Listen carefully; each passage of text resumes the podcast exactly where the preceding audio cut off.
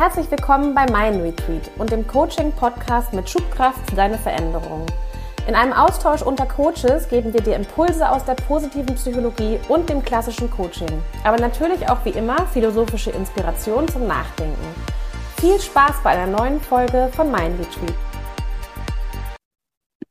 Herzlich willkommen, liebe Lisa, heute bei Mein Retreat und der 24. Episode zu einem ganz besonderen Thema. Aber erstmal Hallo. Hallo, ich danke dir für die Einladung. Ich bin sehr gerne hier. Sehr gerne. Ähm, ich freue mich heute, weil das Thema ist ähm, Hochsensibilität. Ähm, vielleicht versuchen wir heute aber auch noch mehr Findings irgendwie oberflächlich anzureißen. Vielleicht mhm. kriegen wir sogar einen Deep Talk hin. Uh, yes. genau. Ähm, warum habe ich dich eingeladen? Weil du bist Expertin für Hochsensibilität. Du bist selber oder du sagst, du bist selbst ähm, hochsensibel. Ähm, ich ähm, deklariere mich selber auch als hochsensibel ähm, und eigentlich auch als neurosensitiv. Es gibt dabei ja auch nochmal Unterschiedlichkeiten. Wer mag, kann meinen Blogartikel dazu auch nochmal lesen auf der Seite von meinem Retreat. Aber Lisa, wer bist du? Ja, ich bin Lisa, genau. Und äh, ich bin Coach und Yogalehrerin und auch Meditationsleiterin. Und ähm, ja, komme eigentlich aus dem Kommunikationsbereich, habe lange im Kommunikationsbereich gearbeitet, PR und Öffentlichkeitsarbeit gemacht, ähm, auch in Leitungsfunktionen und habe mich dann, also nein, ich muss sagen, ich habe erst das Yoga für mich entdeckt ähm, und eben eine Yogalehrerausbildung auch gemacht ähm, und habe durch Yoga Persönlichkeitsentwicklung kennengelernt und war einfach begeistert, was man mit diesen Tools machen kann, wie man sich selber dadurch weiterentwickeln kann kann. Und äh, kam dann zu der Coaching-Ausbildung, wo wir uns auch kennengelernt haben. Genau. Und äh, genau, und so ging mein Weg weiter. Inzwischen äh, bin ich eben selbstständig als Kommunikationsberaterin und auch Coach und da insbesondere eben auf dem Schwerpunkt für hochsensible Menschen, äh, man kann auch sagen feinfühlige, empathische ähm, Menschen, empfindsame Menschen. Ähm, manche möchten nicht so gerne als hochsensibel ähm, bezeichnet werden, weil Sensibilität ja in unserer Gesellschaft so ja teilweise ein bisschen kritisch gesehen wird oder es fühlt sich auf jeden Fall so an. Und ähm, deswegen umschreibe ich den Begriff auch gerne auch als wahrnehmungsstark, denn das ist ja tatsächlich unsere Stärke, dass wir sehr viel wahrnehmen. Genau, Sinneswahrnehmung in jeglicher Hinsicht, also hören, schmecken, ähm, fühlen, was noch?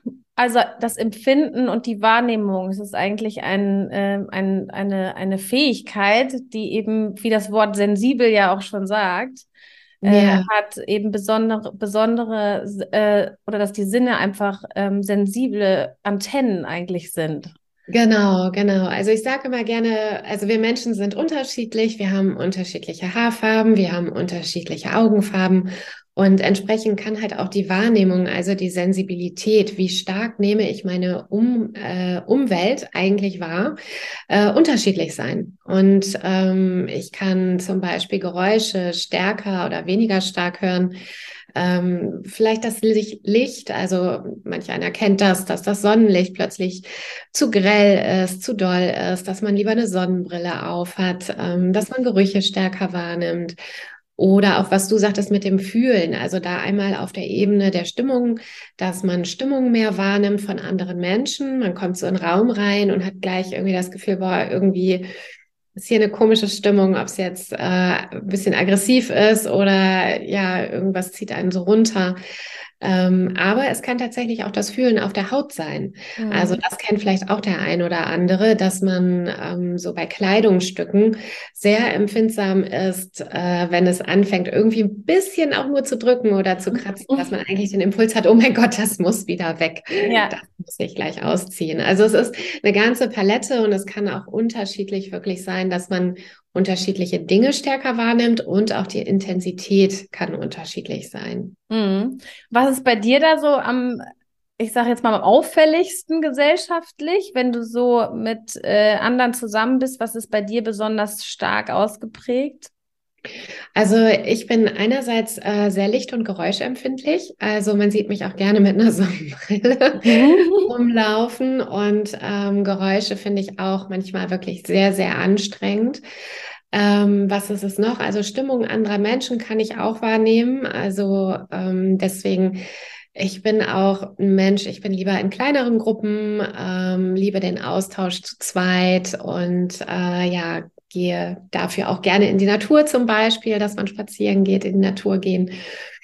Ähm, und von daher, also so Licht, äh, Geräusche und es manchmal sind es aber auch Berührungen wirklich. Also das kann mhm. ich auch nachempfinden. Ähm, ich habe manchmal das Gefühl, es ist von allem so ein bisschen was bei mir dabei. Ja.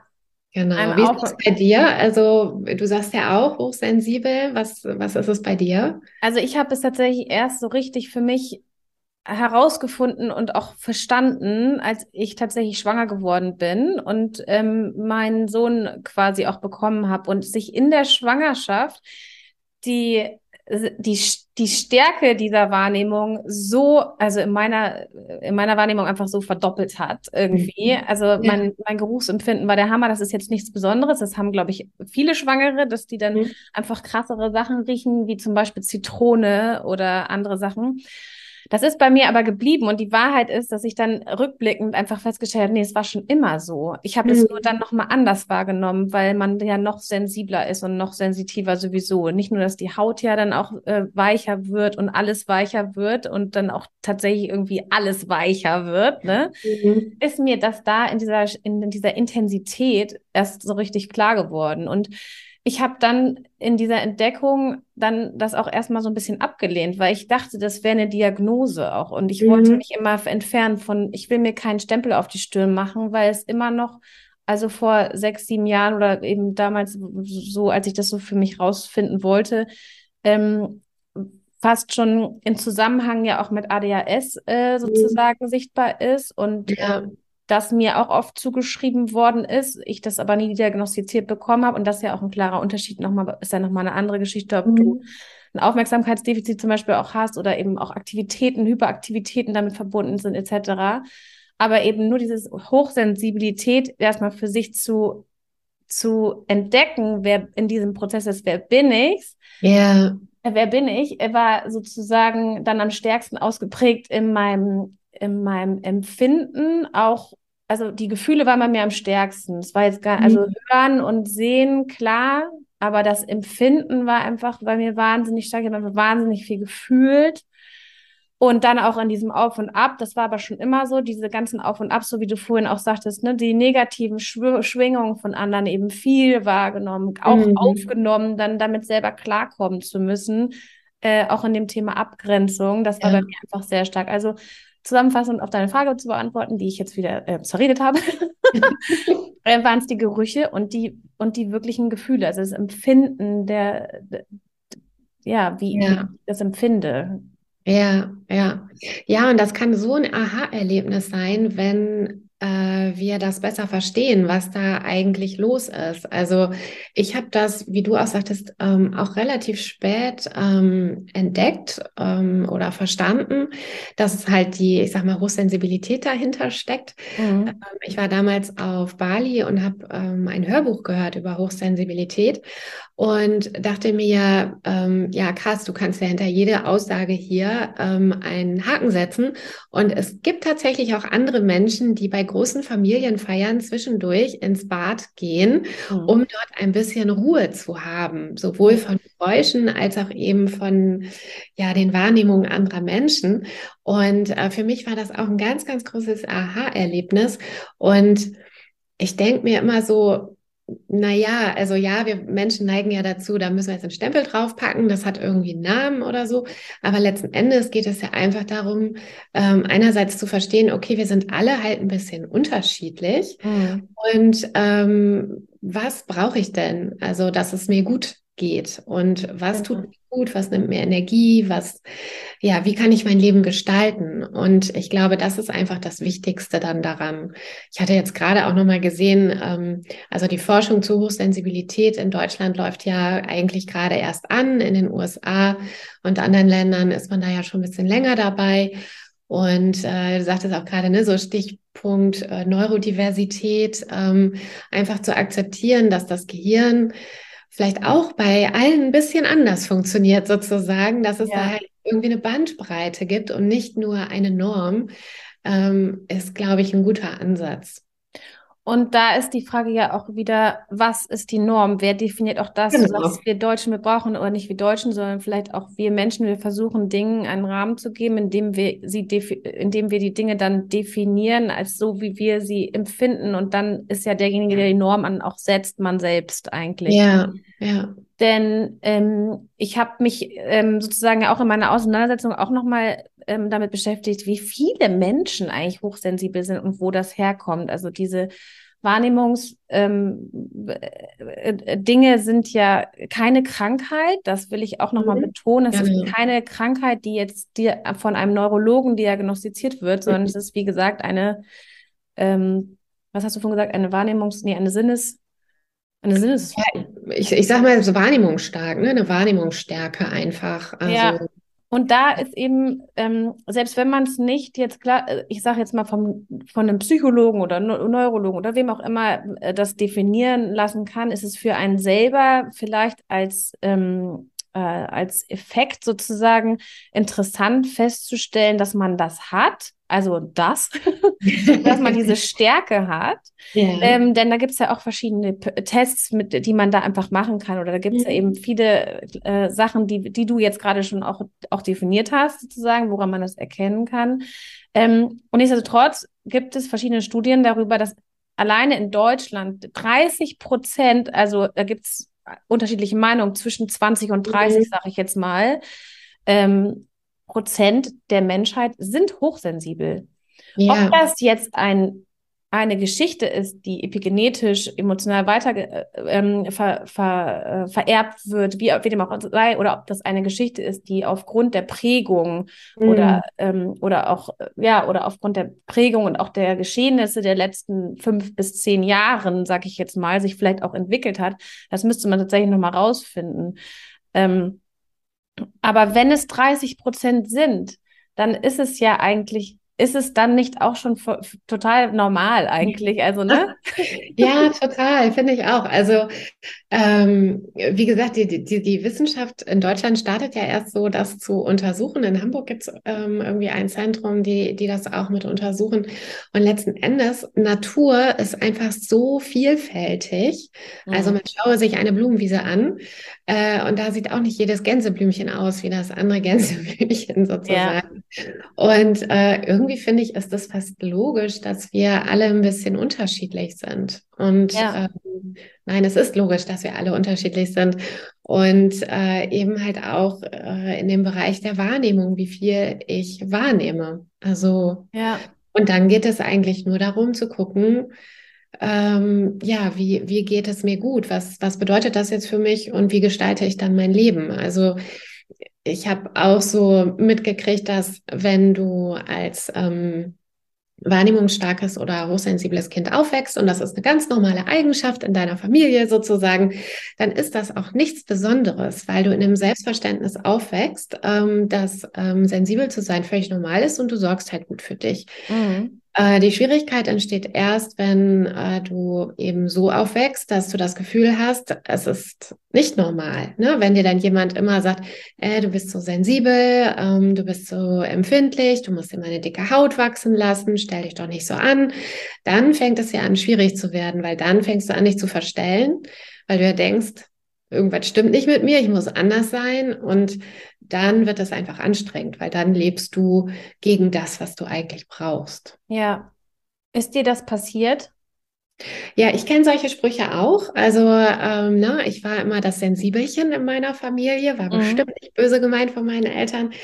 Ähm, und äh, so lustig, ich denke gerade auch daran, also ich habe auch eine sensible Haut im Sinne von Sonneneinstrahlung. Ich werde halt super schnell rot. Ich werde einfach nur rot. Ich werde mhm. nicht, also ich mhm. bin weiß und dann bin ich rot, so ungefähr.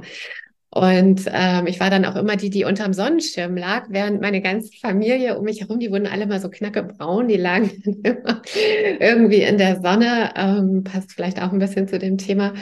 Also ähm, genau, von daher kenne ich das schon auch, so dieses, ne, das Sensibelchen und du musst eine dicke Haut wachsen lassen, du darfst es nicht so nah an dich rankommen lassen. Ja, und das sind alles gut gemeinte Tipps. Ja. Helfen aber halt leider nicht. Nee. Denn, äh, ne, es gibt ja so diesen Spruch, äh, wie war das mit dem Gras? Es wächst auch nicht schneller, wenn man dran zieht. Irgendwie ist es auch so ein bisschen mit der dicken Haut. Es gibt da so ein paar Tools, ähm, wo man sicherlich gucken kann, wie kann ich mich besser abgrenzen und mir Dinge nicht so sehr zu Herzen nehmen. Aber letzten Endes ist das ja ein Teil von einem. Und äh, warum ist man damit falsch, wenn man sich Sachen zu Herzen nimmt? So, ne? Ja. Also, und von daher kenne ich das auch. Ja. Ist dir das auch so begegnet? Hast du das? Äh... Ja, sowohl in der Familie, in der auf jeden Fall ja auch, ähm, ich sag mal so, ähm, in einer großen Familie sozusagen. Ich habe fünf Geschwister und ähm, in der einfach auch familiäre Strukturen so aufgebaut sind, dass man teilweise ja auch keine Zeit hat, darauf einzugehen. Ja, wenn da einer immer irgendwie anders tickt und eben andere Dinge braucht als alle mhm. anderen. Aber natürlich wird auch, oder ist, ist es, ich habe jetzt viele Klienten auch, die tatsächlich dann aus Großfamilien zu mir kommen, ähm, die ähnliche Bilder äh, aufzeigen aus ihrer Erziehung sozusagen, wo wirklich es einfach keine Zeit gibt, auf jeden Einzelnen einzugehen. Ja. Und, ähm, und mir ist es sowohl in der Familie eben so gegangen, aber auch im Berufsleben in der man eben ja auch mit Ellbogen, ich sage jetzt mal so, mhm. aus der Hotellerie kommend, in sehr hierarchischen Strukturen, es einfach nur darum geht, höher, schneller, weiter. Und zwar, wenn es geht, schnell und auch mal so, dass man jemand anders wegkicken muss. Oder dieser Spruch, die sägt am Stuhl vom Chef, so. Mhm. Ähm, da hilft, da, da wird Hochsensibilität natürlich auch wahrgenommen in, im negativen Sinne, jetzt mal mhm. betrachtet, dass das eben eine Mimose ist oder dass es eben so oder eben zu empfindlich oder ne mhm. oder oder eben auch diese Stimmungsschwankungen dann ja auch wahrgenommen werden und auch sichtbar sind bei bei jemanden dann wie mir der ist einfach ich sage immer, ich bin eine offene Hose, weil, weil ich bin wie so ein Spiegel. Ich kann sofort dann das auch, was mein Gegenüber mir gibt, kann ich dann auch gleich zurückgeben. So. Ja, ja. Und ähm, das war lange Zeit für mich schwer. Mittlerweile habe ich verstanden, ja auch in meinem Beruf als Life Coach, ähm, dass das ohne diese Stärke gar nicht möglich wäre. Ja. Das heißt, nur so mit dieser Hochsensibilität kann ich verstehen, was, was mein Gegenüber da hat. Ich nehme das wahr, ich nehme das auf, ich kann das hören, ich kann das fühlen, ich kann das riechen, mhm. ich kann das spüren. Und ich merke erst jetzt in den letzten fünf Jahren und auch mit der Selbstständigkeit jetzt, dass das eine absolute Stärke ist, die tatsächlich mhm. immer noch nicht viele haben. Es sind eben nur diese 30 Prozent und trotzdem ist es normal. Und es haben eben doch auch viele, es begegnen auch mir total viele Hochsensible und das ist total schön ähm, zu sehen auf der einen Seite, weil unsere Gesellschaft sich ja eigentlich auch vielleicht damit äh, entwickelt hat, ja. hin zu Gefühle wahrnehmen, auch wenn ich die Arbeitswelt jetzt betrachte, mm. dass in den Büros anders drauf geachtet wird, dass die, das Thema Menschlichkeit einfach zurückkehrt flexibles Arbeiten möglich gemacht wird, Work-Life-Balances angeschaut werden, ne? in Konflikten anders miteinander umgegangen wird, als einfach jetzt eine Abmahnung zu schreiben oder Kündigung, so wie vielleicht vor 10 oder 15 Jahren in meinem mhm. Umfeld, sondern dass man darauf eingeht, dass man Feedbackgespräche vernünftig führt, vielleicht ja. auch einen Coach mit dazu nimmt, auf Augenhöhe miteinander diskutiert und die Menschen da einsetzt, wo ihre Ressourcen eben besonders gut und stark sichtbar sind. Mhm. Also ja, ist mir auch alles passiert, aber es hat sich zum Glück ähm, alles auch zum Guten gewendet. Und ohne diese Geschichte hätte ich vielleicht heute auch nicht das Ganze, dass ich das als Geschenk und Stärke betrachten kann, sondern würde yeah. einfach so weiter surfen können. ja. ja, ja, man macht seine Erfahrungen damit. Und ich finde das spannend, was du sagtest, so im beruflichen her, ne, dass du ähm, äh, weil ich es richtig verstanden habe, auch schnell Sachen, also du hast sch schnell Sachen gemerkt und die aber auch zurückgegeben, sozusagen, gespiegelt. Mhm. Und ich habe das jetzt gerade so innerlich mit mir verglichen und ähm, ich gehöre halt zu den Menschen, die so ein bisschen angepasst sind. Also, mhm. ne, klar, wenn, wenn du immer das Gefühl hast, hm, irgendwie ich muss härter sein, ich muss stärker sein und so weiter, ähm, rutschst du natürlich irgendwie automatisch so in diese Anpassungsschiene. Ja. Und ähm, ich habe im, im Beruflichen immer gefühlt 150 Prozent gegeben. So, mhm. ne? Und ähm, ja, habe versucht immer alles richtig zu machen, ähm, äh, ja, so tough zu sein, ähm, äh, ja, da halt durchzukommen, guten Job zu machen, mir das nicht anmerken zu lassen, wenn mich irgendwas mitgenommen hat oder so, weil ich gedacht habe, okay, das gehört hier alles gar nicht hin. Ja. Und ähm, da bist du jetzt zu empfindlich, pack das mal bitte weg. Ja. So, und ähm, das hat natürlich auch ganz gut funktioniert. Klar, in einem System sozusagen habe ich gut funktioniert dann. Ja. Äh, bis ich aber halt gemerkt habe, also A, habe ich dann irgendwann gemerkt oder erfahren, okay, das nennt sich Hochsensibilität, äh, da steckt auch was hinter. Und ähm, dass es doch auf Dauer einfach super, super anstrengend ist. Also Ja. einfach super anstrengend. Und ähm, es wäre ja schön, wenn man als hochsensible Person all seine Stärken, die man ja definitiv, definitiv hat, ne? wie du sagtest, äh, wahrnehmen äh, von anderen Menschen, die Empathie, die daraus entstehen kann, auch das Verständnis, gerade wenn Situationen so ein bisschen festgefahren sind Ja. Ähm, aber auch ähm, eine gewisse Fokussiertheit. Ähm, also ich finde das total spannend, was man dann erfährt über Hochsensibilität, weil einerseits haben wir so ein 360 Grad Denken, also wir können sehr vernetzt denken und nehmen sozusagen auch beim Denken sehr viel wahr, was halt super ist, so bei Projektorganisationen, Ja. ähm, um alles erstmal aufzusetzen sozusagen und haben wir auch an alles gedacht. Ähm, und gleichzeitig aber auch, ich sag mal, in Krisenfällen werden wir super fokussiert. Also Mhm. zur Kommunikation, ich hatte einige Krisenkommunikationsfälle und da ist man dann super fokussiert, also und ähm, kann das alles äh, exzellent sozusagen abarbeiten, hat gleichzeitig noch die Empathie, weiß, woran man denken muss und so weiter und so fort. Ähm, und kann das einfach super reinbringen. Also man hat ja diese Stärken. Und es wäre doch schön, wenn man beides halt leben könnte im Job. Ja. Eben Sensibilität, die Empathie, ähm, also ohne sich halt zu verstellen und eben die Stärken einer ja sensiblen Person eben mit reinzubringen. So, Ja. ja. Eigentlich ist das letzte Thema, was du jetzt auch nochmal gerade gesagt hast, diese Stärke in Krisenmomenten eben super fokussiert, dieses äh, entweder ein Team oder auch ein Paar oder ein, äh, was auch immer, diesen Konflikt äh, ja zu lösen, diese, dieser unbedingte Wunsch, ja auch diesen, diese, diesen, diesen Streit, sage ich jetzt mal, zu schlichten oder zu lösen oder in einem Projekt, dann, äh, Mhm. wenn du von, du hast von Krisen äh, Stories erzählt. Ähm, ich behaupte mal, das ist ja auch ein Resultat der Hochsensibilität, denn wir empfinden ja auch einen Konflikt und auch eine Krise im Zweifel stärker als andere. Mhm. Und deswegen ist es ja für uns auch, und also für mich ist es auch ein Riesenthema, dieses Thema Schmerz und auch Angst ähm, in der Sensibilität ist für mich oftmals ja gar nicht richtig aushaltbar. Ja, Weil ähm, ich schreibe auch in dem Blogartikel nochmal, dass es in, je, in jede Richtung geht. Diese Hochsensibilität im Empfinden, zum Beispiel von, du sagtest vorhin, zum Beispiel Licht.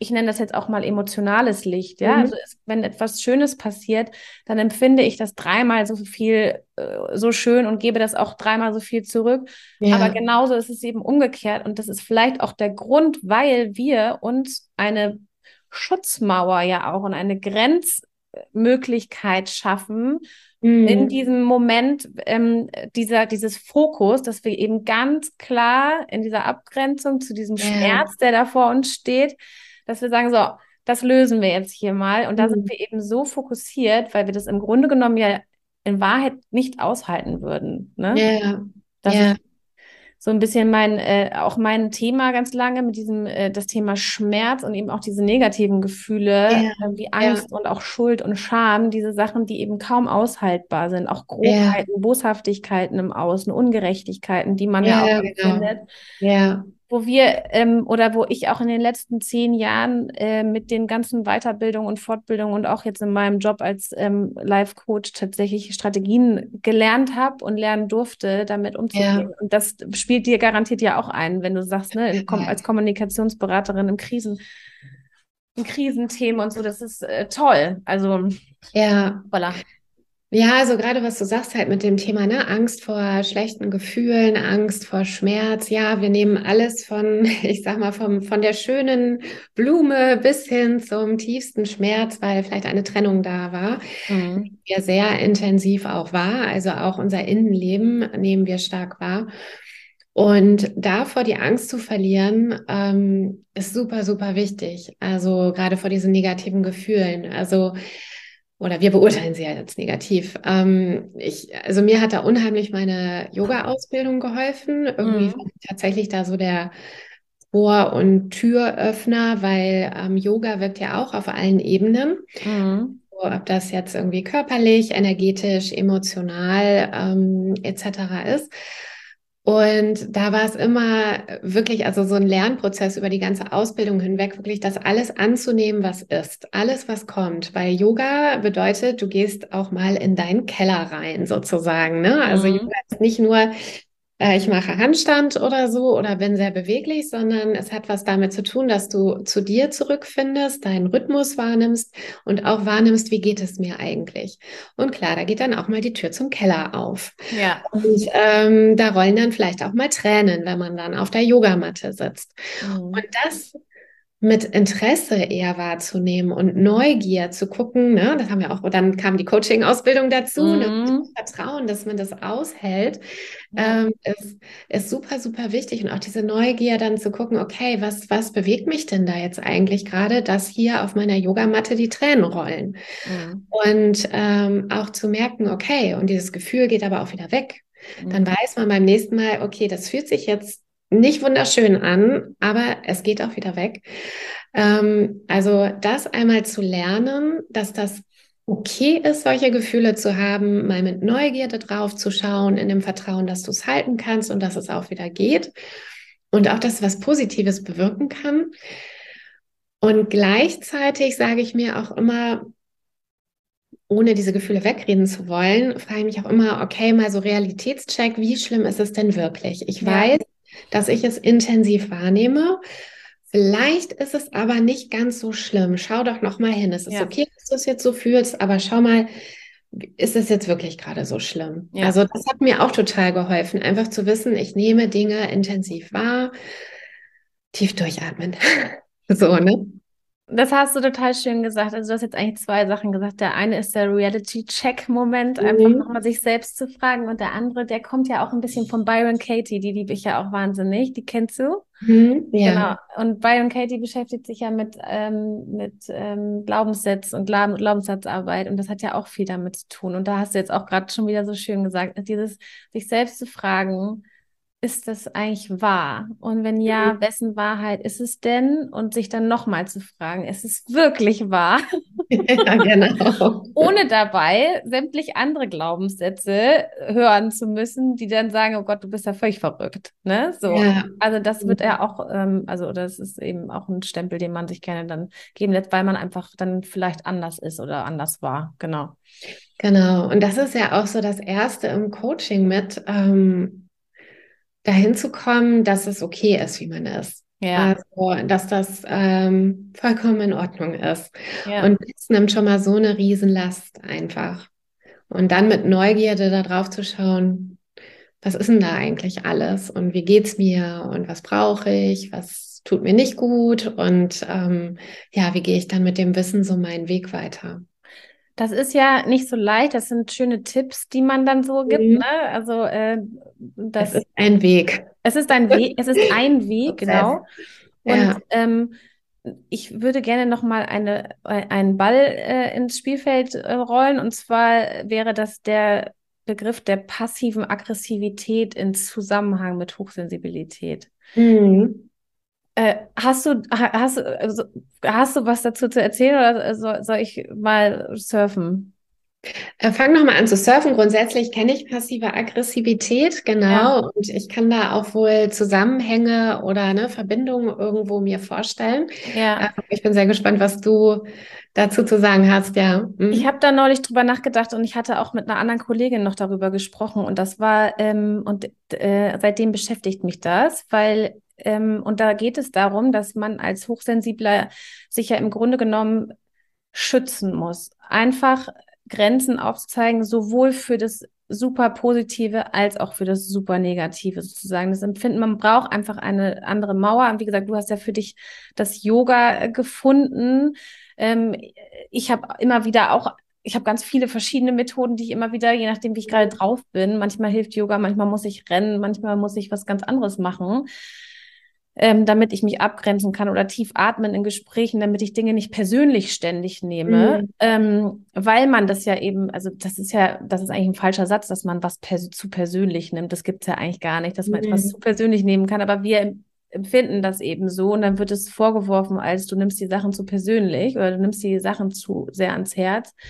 Ähm, dass man zum Beispiel in Gesprächen oder auch zum Beispiel in Familienkonstellationen tatsächlich sich im Vorhinein schon schützen muss, wenn Gespräche untereinander stattfinden, mhm. dass man selbst in so einen Moment kommt, oh, hier geht's jetzt ab, jetzt hier kommt hier ein Konflikt und dann begibt man sich selber auf so einen Boden der passiven Aggressivität. Mhm. Mhm. Und das finde ich zum Beispiel spannend, was da, was da passiert mit einem, weil es eigentlich ja nur darum geht, sich abzugrenzen, damit man den Schmerz nicht aushalten muss, mhm. weil man da eben mit reingeht, so. Ja, ja.